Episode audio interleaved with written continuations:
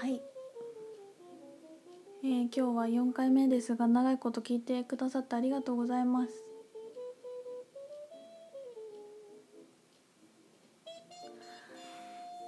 なんかもう一個ねさっき思ってたんだけど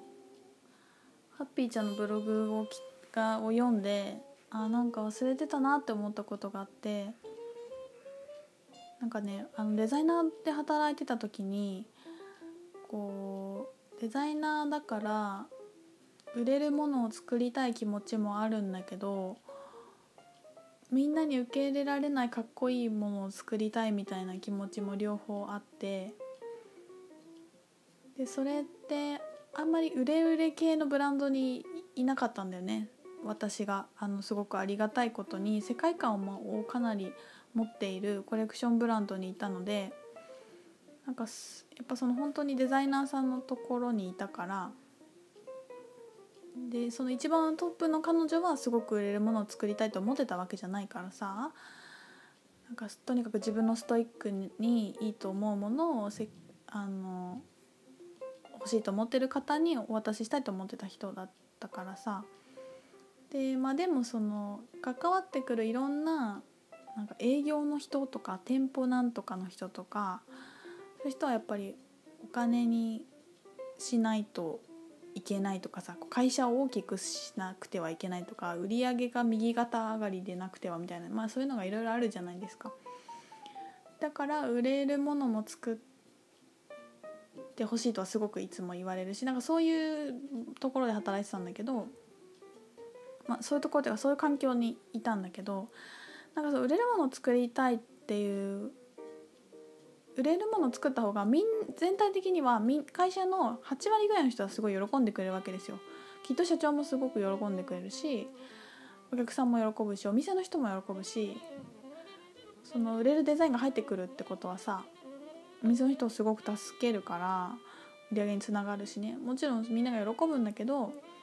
でもその売れ線のもの作っているっていうのは作りすぎていてそれがもしダサかったりするとまあダサいも誰が決めるかって話なんだけどさ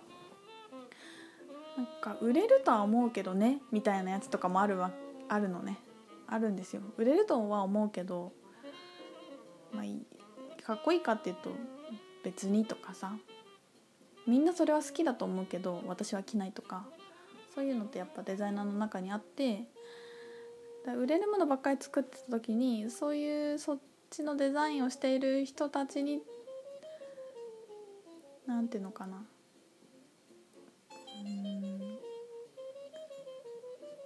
うん。ななんていうのこういうの。その、まあ、認められるかは分からないというかさなんていうの。あうんなんかすごくアーティスティックなこととすごく商業的なことが同時に起きているような現場だったからなんかすごくそれが面白かったんだけどでなんか言いたいのはねなんかそういう時ってなんかこうなんていうのか売れるのももちろん嬉しいけどやっぱりそこのブランドとしてかっこいいものを作りたいっていうのがすごくあってで売れなくてもかっこいいものを作れたら結構いいかなみたいな。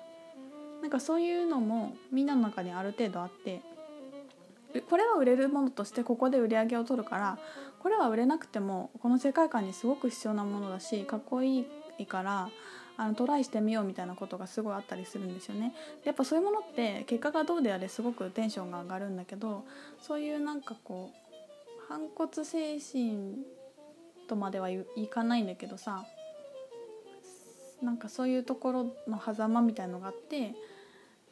なんか結構アパレルで働いてるその京子とかもそうなんだけど売れないものが好きだったりするんですよそういう人って。なんかクロート受けっていうんだけどそういうの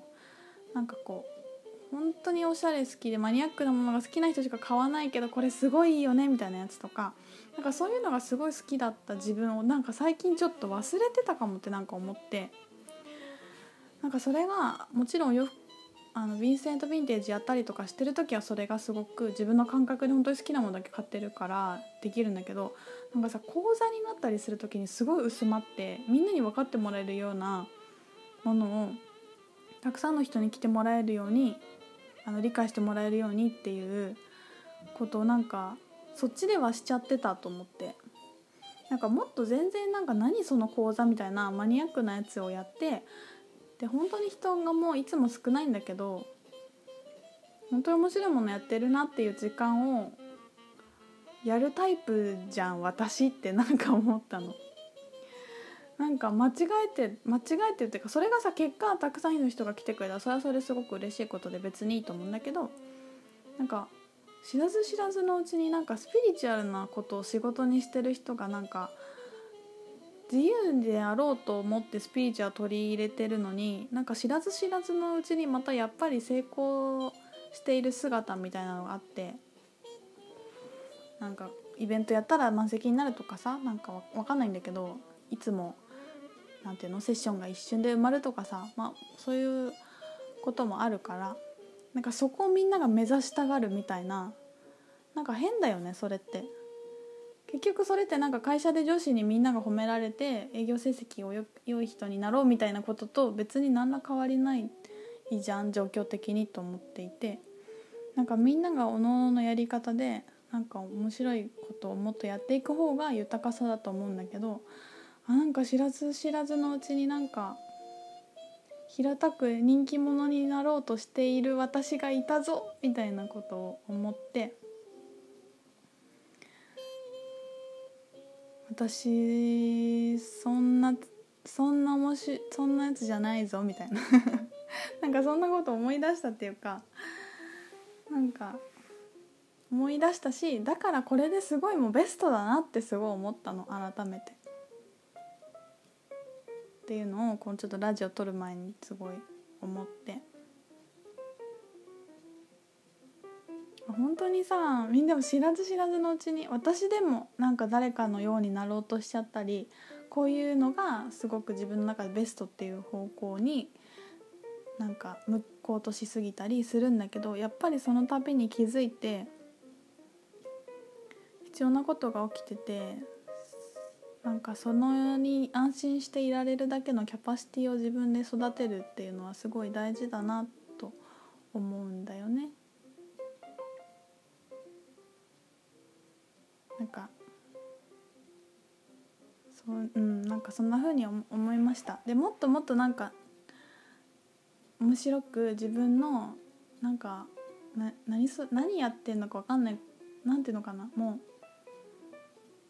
何やってるか分かんない感じでも全然いいなと思って。なんかもうぶち切りたいっていうか なんていうの。なんかもう自分らしくいたらいいなってすごくなんか思ったんですよね。そう。だからみんなも本当にそれでいいと思うんだよね。なんかん本当にねそこに自分らしいってで何かもやってみないとわからないんだけどさ今起きてることは絶対ベストだって思えるっていうことは本当にちょっと練習も必要だと思うんだよね信じてみるっていうのを毎回意識してやってみないとさそれってなかなかできないんだけどまあでそれを信じて委ね委ねられない自分にもなんかいいよって言ってあげれる自分に優しさも持てばいいと思うしね。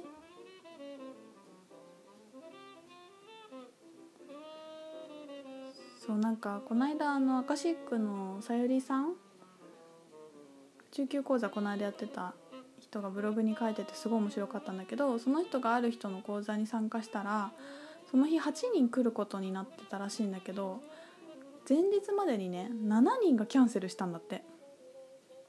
で自分1人だったらしいんですよ参加者が。でさ私多分私が主催者側で8人入ってて7人前日までにキャンセルになったらこれやめろってことかなって思って思い切ってやめちゃうかもって思うんだけどでも1人だからそのさゆりさんは参加する予定ででそれで当日を迎えたらもうなんか自分一人で良かったっていうのをなんかその理由があったっていうかやってみたら自分がこの人の講座をすごいこう濃い密度で聞くなんかこうことが必要だったんだっていうのがすごい分かって鳥肌が立ったっていうのを書いてて。なんかね途中から参加した人も1人いたらしいんだけどその人が途中から参加するのもすごくベストのタイミングで意味があったっていうのが分かって。だからなんか多い方がいいとか少ない方がいいとかキャンセルだとなんか良くないとかなんかそういうことにとらわれがちなんだけど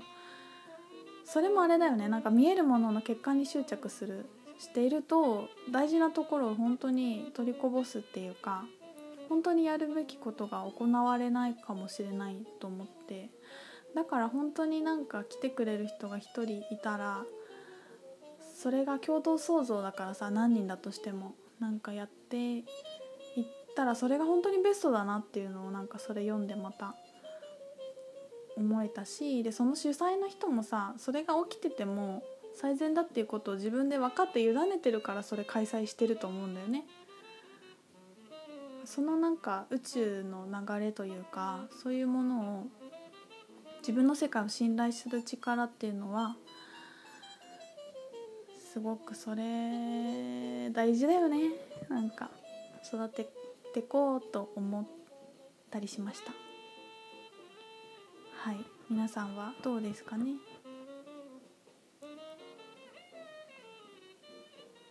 まだまだ話したいことはつきませんが今日はこのぐらいにしておこうと思います。皆さんお付き合いいただきありがとうございました。いや楽しかった。また配信します。皆さんも今日一日良い日をお過ごしください。またお便り感想いつでもあの LINE アットを最近始めたのでそちらに送っていただいても構いません。質問あれば送ってください。じゃあまた配信します。ありがとう。またね